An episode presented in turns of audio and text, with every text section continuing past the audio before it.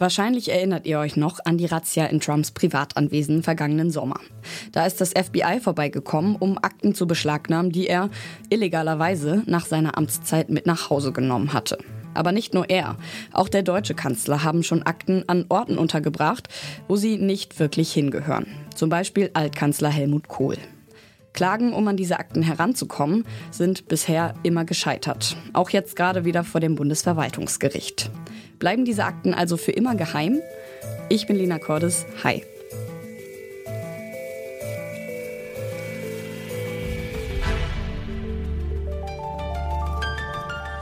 Zurück zum Thema.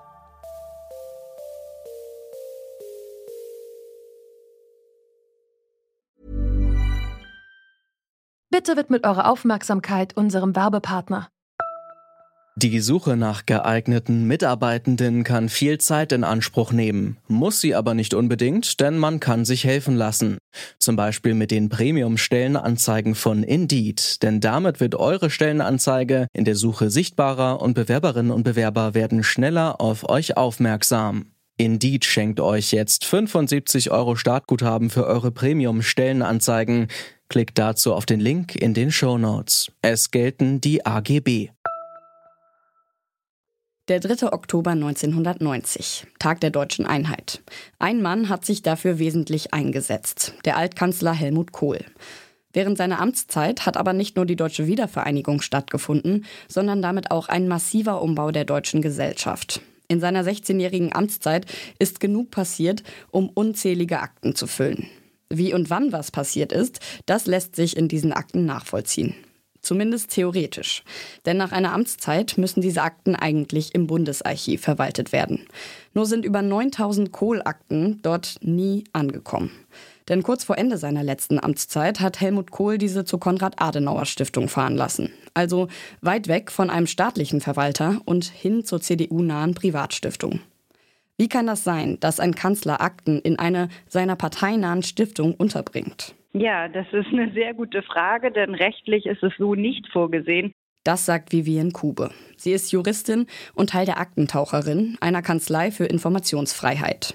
Rechtlich gehören diese Akten ins Bundesarchiv, so dass sie dort der Öffentlichkeit zugänglich gemacht werden können, dass sie für die historische Forschung bereitstehen. Und es gibt auch einen Akteneinsichtsanspruch für jedermann, jede Frau, die ähm, Zugang eben beantragen dürfen zu diesen Akten. Jetzt sind sie aber irgendwo im Privatbesitz und dieser Zugang kann nicht mehr ermöglicht werden. Der Privatbesitz, von dem Vivian Kubi hier spricht, ist der Nachlass Kohls.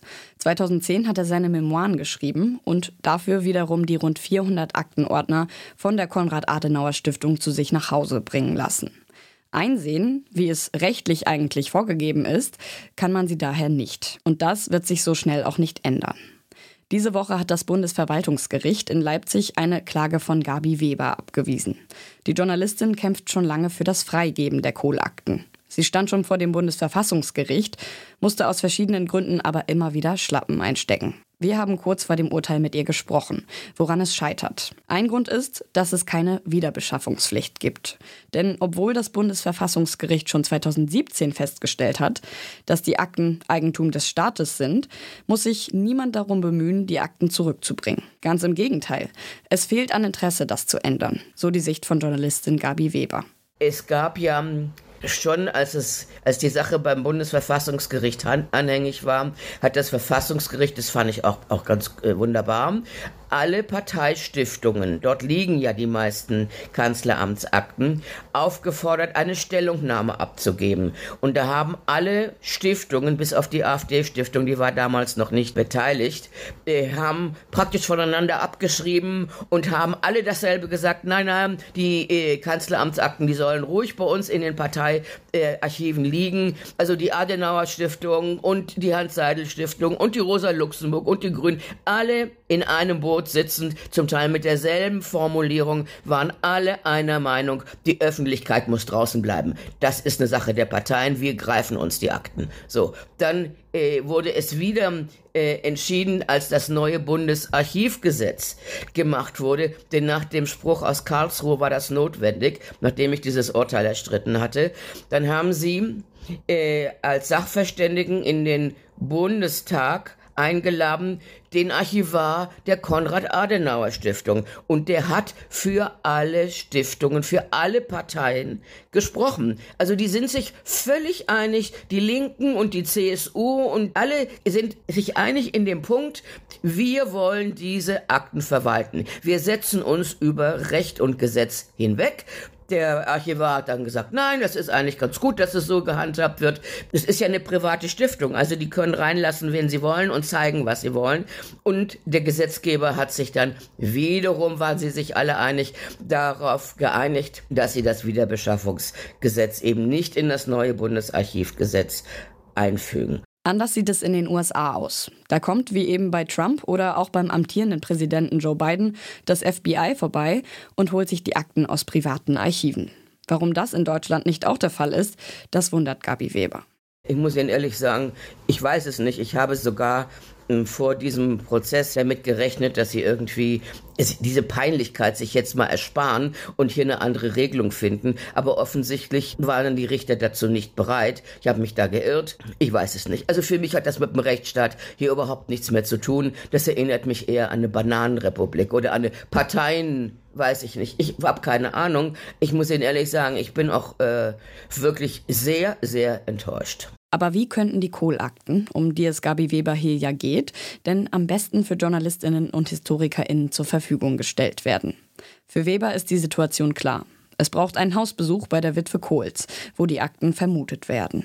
Das Bundesarchiv könnte ja mal den Gerichtsvollzieher nach Oggersheim schicken und gucken, was da ja jetzt im Keller sind. Wir wissen, das sind die Kanzleramtsakten, die aus dem Kanzleramt kommen. Und die könnten dann dasselbe machen, was das FBI auch getan hat, nämlich die Akten ins Bundesarchiv überführen.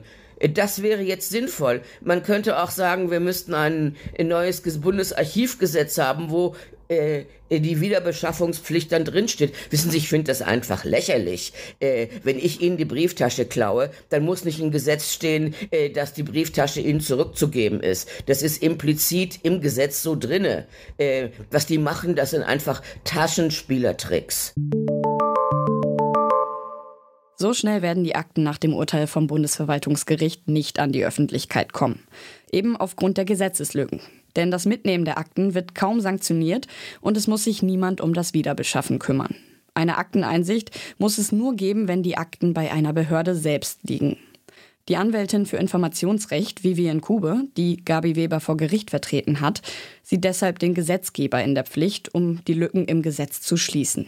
Das Urteil sendet aus ihrer Sicht ein fatales Signal. Das schafft natürlich jetzt Anreize für AmtsträgerInnen, unliebsame Akten rechtzeitig verschwinden zu lassen. Und es wird damit auch der rechtswidrigen Praxis, dass AltkanzlerInnen Akten in Privatbesitz verschaffen, wird dieser Praxis äh, leider weiter Tür und Tor geöffnet. Aber untätig auf den Gesetzgeber warten ist auch keine Möglichkeit. Deswegen will das Team um Gabi Weber und die Aktentaucherin jetzt nach Karlsruhe vor das Bundesverfassungsgericht ziehen.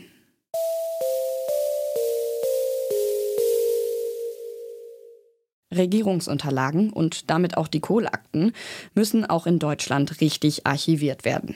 Doch auch wenn das vom Gesetz vorgeschrieben ist, Verstöße werden nicht wirklich geahndet. Das wird auch erstmal so bleiben. Gesetzeslücken und ein fehlender politischer Wille machen es möglich. Ob sich diese Lage doch noch ändern wird, liegt entweder in den Händen des Gesetzgebers oder des Bundesverfassungsgerichts, das sich mit der Problematik bald noch einmal beschäftigen könnte. Und damit sind wir raus für heute. An der korrekten Archivierung dieser Folge mitgearbeitet haben Clara Stritzinger, Belinda Nüssel und Lars Fein. Chef vom Dienst war Anton Burmester. Mein Name ist Lina Cordes. Ciao und bis bald.